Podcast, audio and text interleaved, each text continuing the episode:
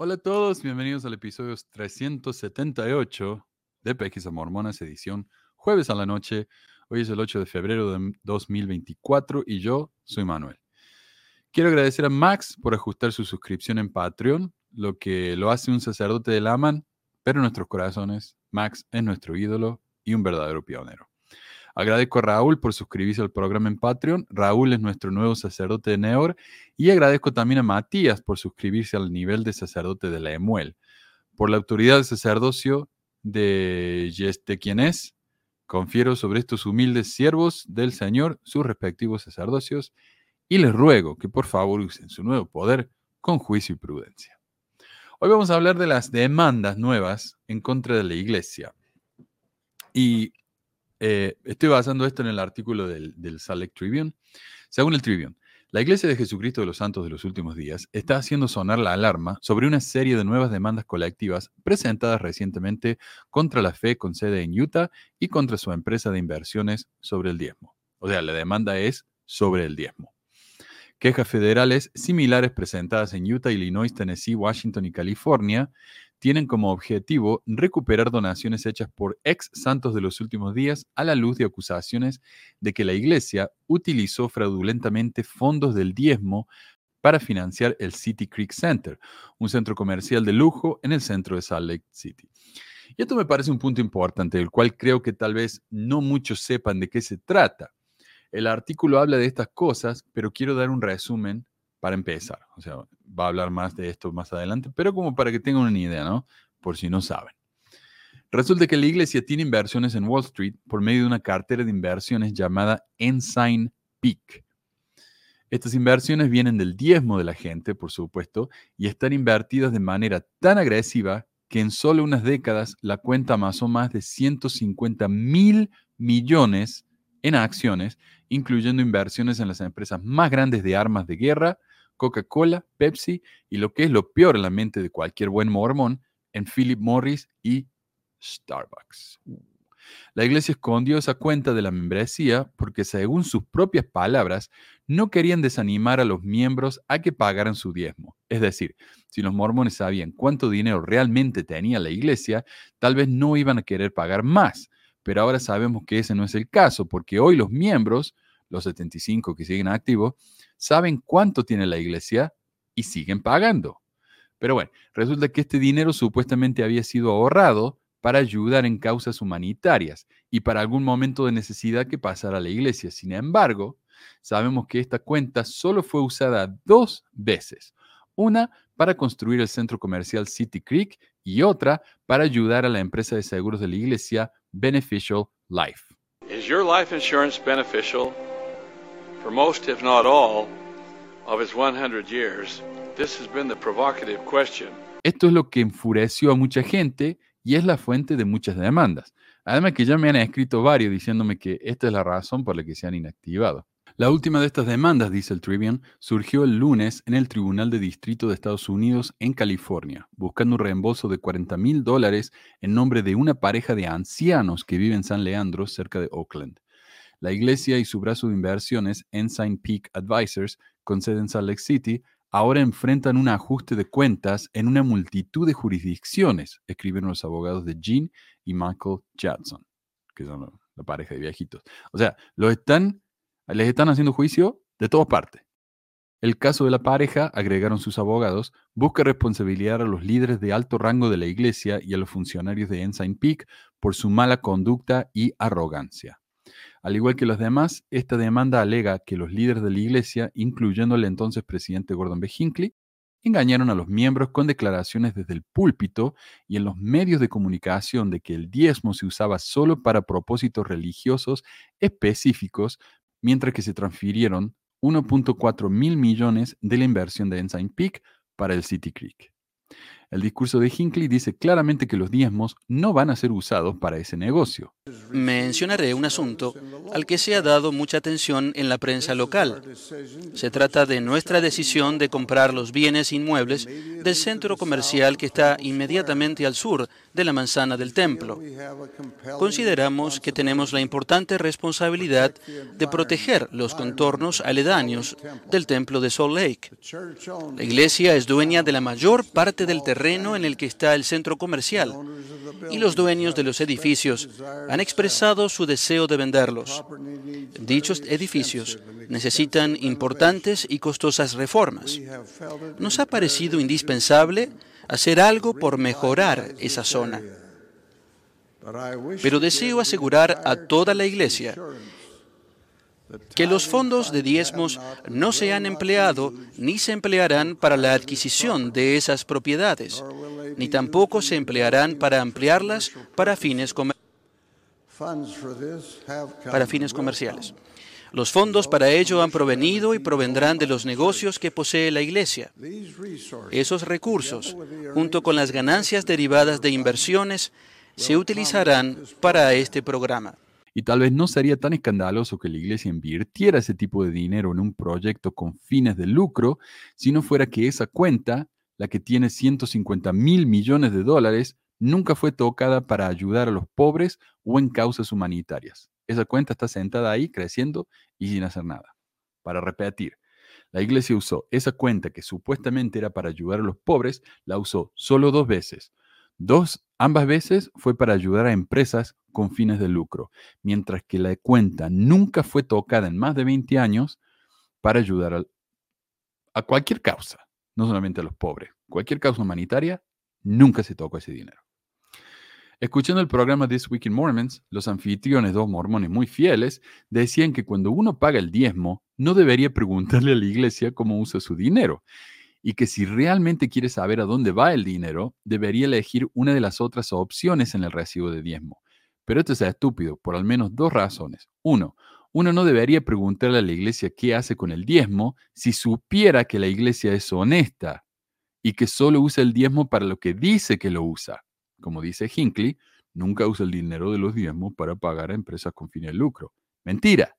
Ahora que sabemos que la iglesia miente, es totalmente justo cuestionar a sus líderes. Y dos, cuando uno dona dinero para un propósito específico en la iglesia, lo cual se puede hacer ya que la boleta del diezmo tiene varias opciones que uno puede llenar, la misma boleta dice, aunque se hará todo esfuerzo razonable para usar los donativos como se indica, todo donativo pasa a ser propiedad de la iglesia y se usará según se estime necesario para llevar a cabo la misión global de la iglesia.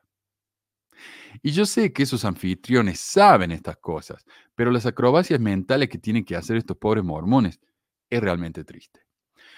También hubo medidas legales en marcha a partir del mes pasado, dice el Tribune, para consolidar estas demandas colectivas separadas en un caso a nivel nacional contra la iglesia, ya sea en Utah o en California. Para aclarar, entonces hay casos en, en California, en Washington, en Utah, en Illinois.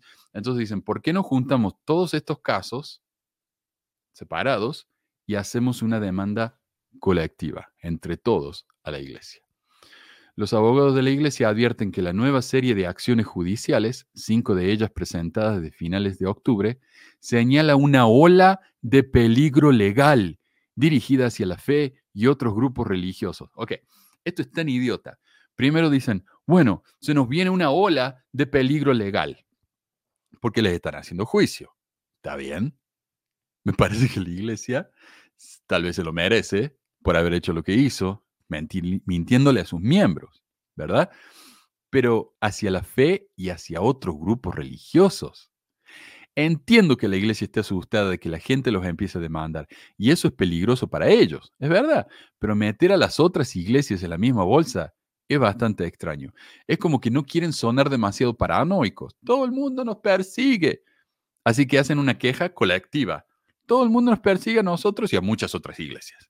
¿Qué otras iglesias? Váyase al carajo esas iglesias. Y no las nombran porque si lo hicieran, podríamos investigar si es verdad que todas las pobres iglesias multimillonarias están siendo perseguidas y los podría hacer quedar mal. Así que, ¿qué iglesias? Cállese.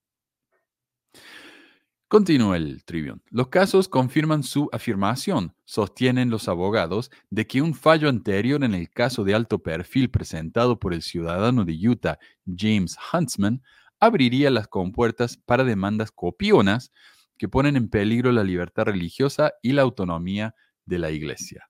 Ponen en peligro la libertad religiosa y la autonomía de la Iglesia. Ahora, ¿qué peligro a la libertad religiosa habría en esto para la Iglesia?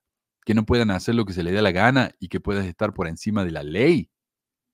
¿Qué autonomía? ¿A qué autonomía se refiere? ¿La autonomía de hacer lo que quiera con su dinero a, pesar de que están mintiendo y engañando a la gente?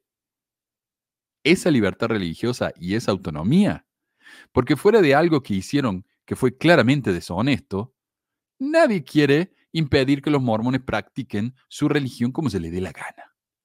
Esto es un hombre de paja, es, quejarse de algo de los que nadie los está acusando, solo para hacerse las víctimas. Están cambiando de tema para distraer a los giles que necesitan una razón para seguir justificando a la iglesia y a su fortuna multimillonaria.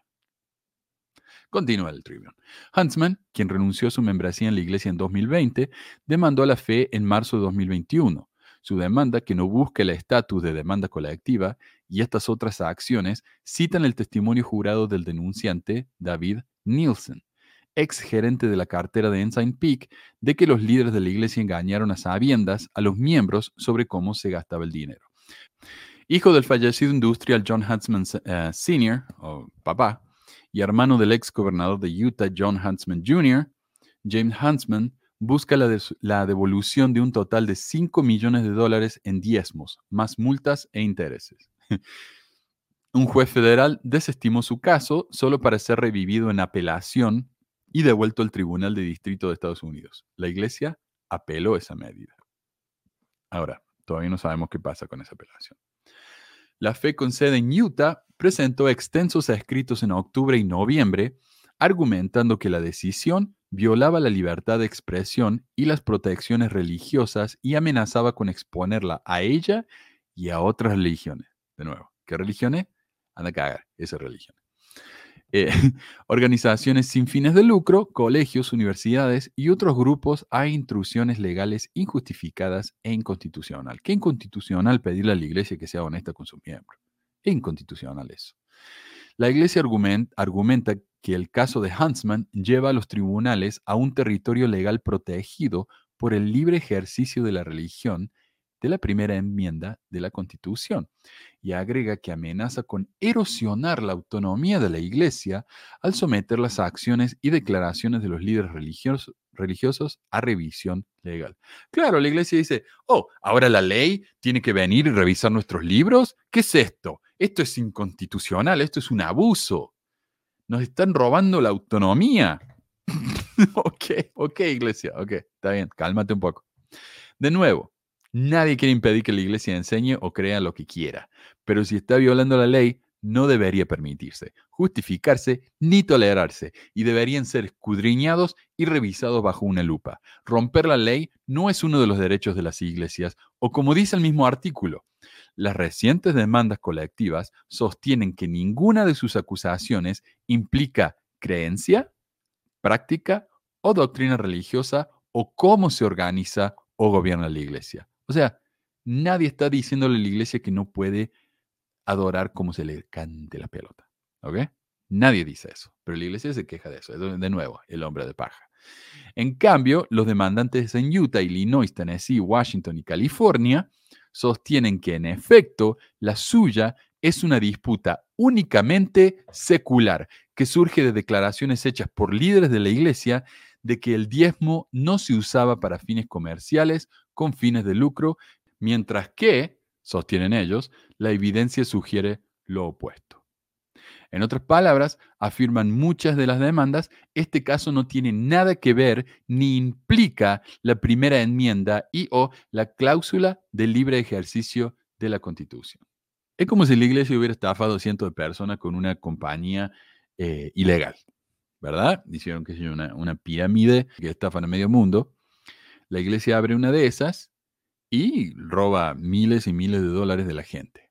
Entonces la gente le hace la demanda a la iglesia por haberle robado y ellos ¡eh! ¿qué es esto? Nos están, nos están limitando nuestro derecho de ejercer la religión. Ninguna religión dice que ustedes tienen que robarle a la gente. Lo mismo en este caso, ninguna religión, nunca, nada en la Biblia, en el libro de Mormón, Doctrina nada dice que ustedes, como parte de su religión, tienen el derecho de estafar y mentirle a los miembros diciéndoles que van a usar su dinero para una cosa y en realidad lo usan para otra. A mí toda la vida me dijeron que el diezmo iba para ayudar, eh, para pagar los gastos de la iglesia los eh, lo que uno pagaba en ofrendas de ayuno, eso era para ayudar a los pobres. Eso es lo que me dijeron siempre. Eso es lo que yo enseñé como misionero. Resulta que ahora no. Resulta que ahora los, diezmos de la gente se usan para ser invertidos en, en armas de guerra, en Coca-Cola, en Philip Morris, en Starbucks. No solo eso, sino que esos diezmos, las inversiones que se hacen, las ganancias, se invierten para construir centros comerciales de lujo. A mí nunca me dijeron eso. Si a mí me hubieran dicho eso, yo nunca hubiera donado un peso a la iglesia. Me mintieron.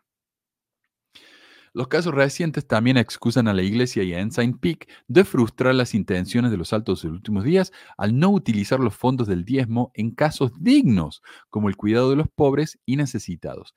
Dicen que sus donaciones han dado como resultado que la iglesia y su brazo inversor reciban y retengan un beneficio injusto que debe ser devuelto recibieron mucho más dinero de lo que, de lo que eh, se merecían porque no mintieron. En el caso de Huntsman, la iglesia ha respondido consistentemente que las ganancias de los fondos del diezmo invertidos por Ensign Peak en nombre de la iglesia y transferidos a una cuenta de haberes y no el diezmo en sí, se utilizaron para financiar City Creek. ellos dicen, ok, mira, esto es lo que pasa. Nosotros pusimos el diezmo en una cuenta de banco. Esa cuenta nos dio intereses. A los intereses de los diezmos los pusimos, uh, los invertimos en Wall Street y eso es lo que creció tanto. Después, a ese diezmo que invertimos, lo pusimos de regreso y lo, y lo devolvimos y estamos haciendo con eso cosas que eh, sí son apropiadas. Entonces el artículo aquí cita a Hinckley, como ya lo escuchamos, diciendo que solo las ganancias de negocios son invertidas en cosas como esta. Pero todos los casos de demanda colectiva citan ejemplos de las afirmaciones de los denunciantes de Nielsen de que los funcionarios de Ensign Peak, o sea, los que invierten este dinero por la iglesia, veían a todos los fondos de la cartera de más de 100 mil millones de dólares de la iglesia como diezmo sagrado. Los empleados de Ensign Peak, los que manejan la cartera de inversiones de la iglesia, ellos consideran eh, a este dinero como el diezmo sagrado de la iglesia. ¿Y cómo lo sabemos? Porque Nielsen, quien trabajaba ahí, lo dijo. Nielsen ha alegado que la empresa no realizó gastos caritativos durante más de dos décadas y que los altos administradores de fondos intentaron ocultar las transferencias para City Creek por temor a que la información pudiera llevar a algunos miembros fieles a dejar de diezmar por completo.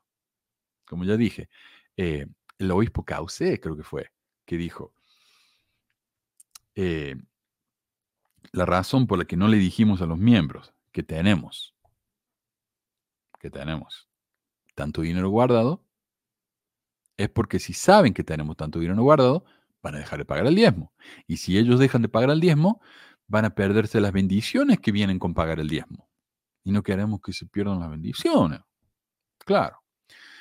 Todos los casos de demanda colectiva también se refieren a un acuerdo de febrero de 2023 entre la Iglesia y la Comisión de, Bolsa y Valores que encontró que altos funcionarios de la Iglesia habían autorizado la creación de 13 empresas fantasmas, en parte para evadir las leyes de información pública y oscurecer el tamaño del portfolio de inversiones de la fe.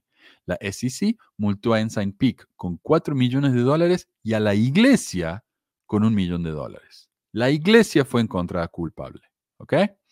Con la misma redacción, cuatro de las demandas colectivas sostienen que la acción de la SEC contra la Iglesia Sud y Ensign Peak revela un patrón de conducta y cultura corporativa que valora la deshonestidad y el ocultamiento por encima de la honestidad y la transparencia. Y esa frase me encantó, porque eso es lo que hace la Iglesia dos meses después del fallo de agosto del noveno circuito para restablecer la demanda de Huntsman, Daniel Chappell, un residente de Virginia, y Mason Christensen y John Oakes, ambos de Utah, demandaron a la iglesia por un total combinado de 350 mil que habían donado a la iglesia durante la última década.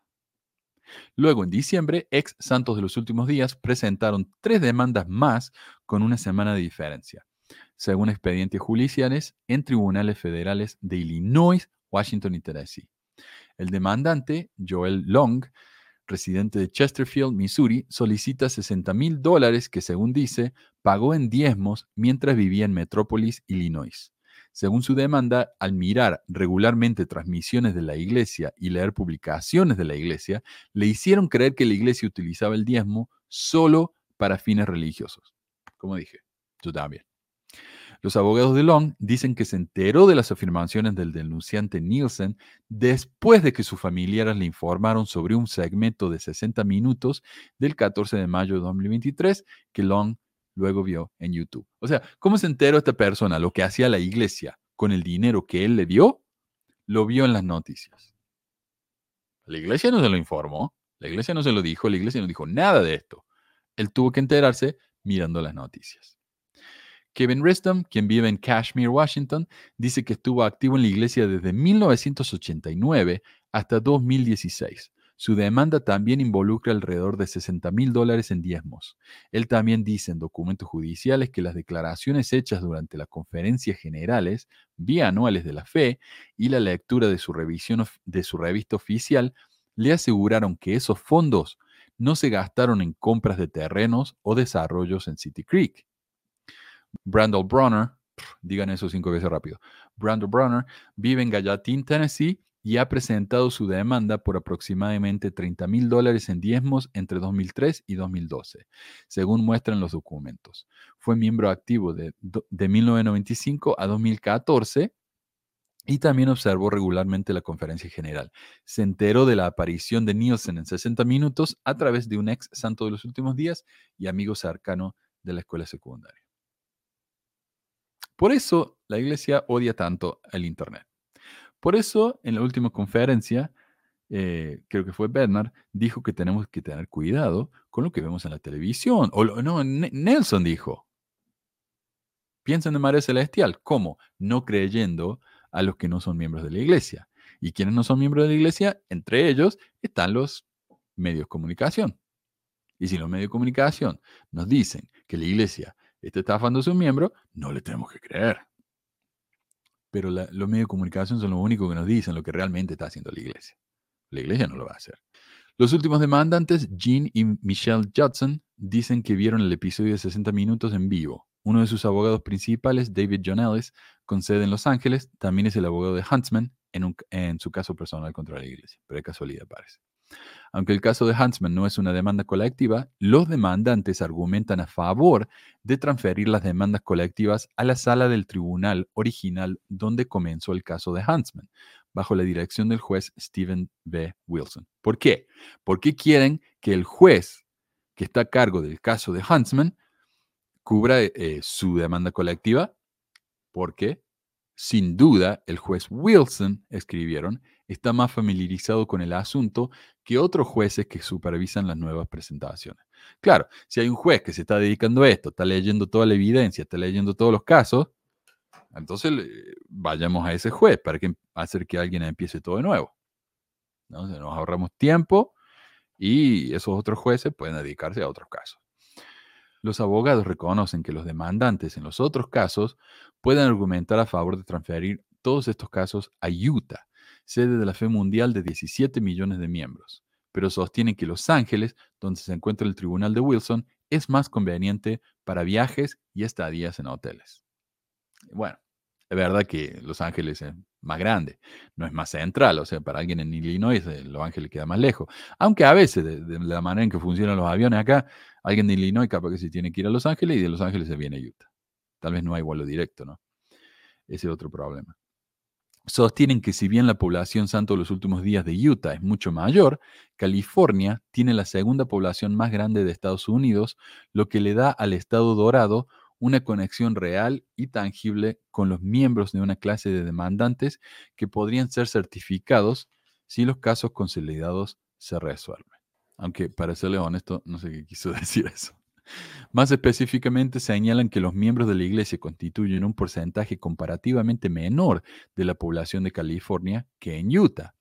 pero, dicen los abogados, no tienen la influencia cultural que inadvertidamente puede filtrarse en el litigio como en Utah. Ahora, ustedes busquen a alguien en Utah que no esté o a favor, totalmente a favor, o totalmente en contra de la iglesia. Todo el mundo acá tiene una opinión. Entonces, demandar a la iglesia en Utah es difícil. Sería difícil encontrar a alguien que esté en el jurado que no tenga eh, un sesgo, una opinión de un lado o del otro. La realidad es, afirma el escrito, que la influencia de la Iglesia Sud en todas las facetas de la vida de Utah es abrumadora. La Iglesia Sud posee importantes propiedades, innumerables empresas, medios de comunicación y es un importante motor social y económico para la región. Es mucho menos probable que los procedimientos en California se vean afectados por la atmósfera fuera del litigio en sí. Entonces en California va a ser mucho más fácil encontrar un jurado más objetivo. Y es verdad, acá los medios eh, una de las radios más populares acá de, de talk radio, o sea, de noticias, es la, la, KSL. Y la KSL es de la iglesia. Vos escuchás la KSL los domingos y es todo cosa de la iglesia. Tienen programa del coro del tabernáculo, tienen a veces hasta sermones, es la radio que pasa la conferencia. Entonces, es difícil escaparse de eso en Utah. Uno de los dos diarios más importantes del estado es el de Seven News y es propiedad de la iglesia. Eso es lo que leen todos los mormones. Así que bueno. Em, ese es el caso, vamos a ver qué pasa entonces con todo esto y si hay algunas novedades, vamos a informar. Pero por ahora, al menos cinco casos de toda parte de, Estados Unidos están demandando a la iglesia. Así que bueno, gracias a todos. Em, los comentarios que vayan dejando acá al costadito los voy a leer la próxima vez, al principio del programa siguiente.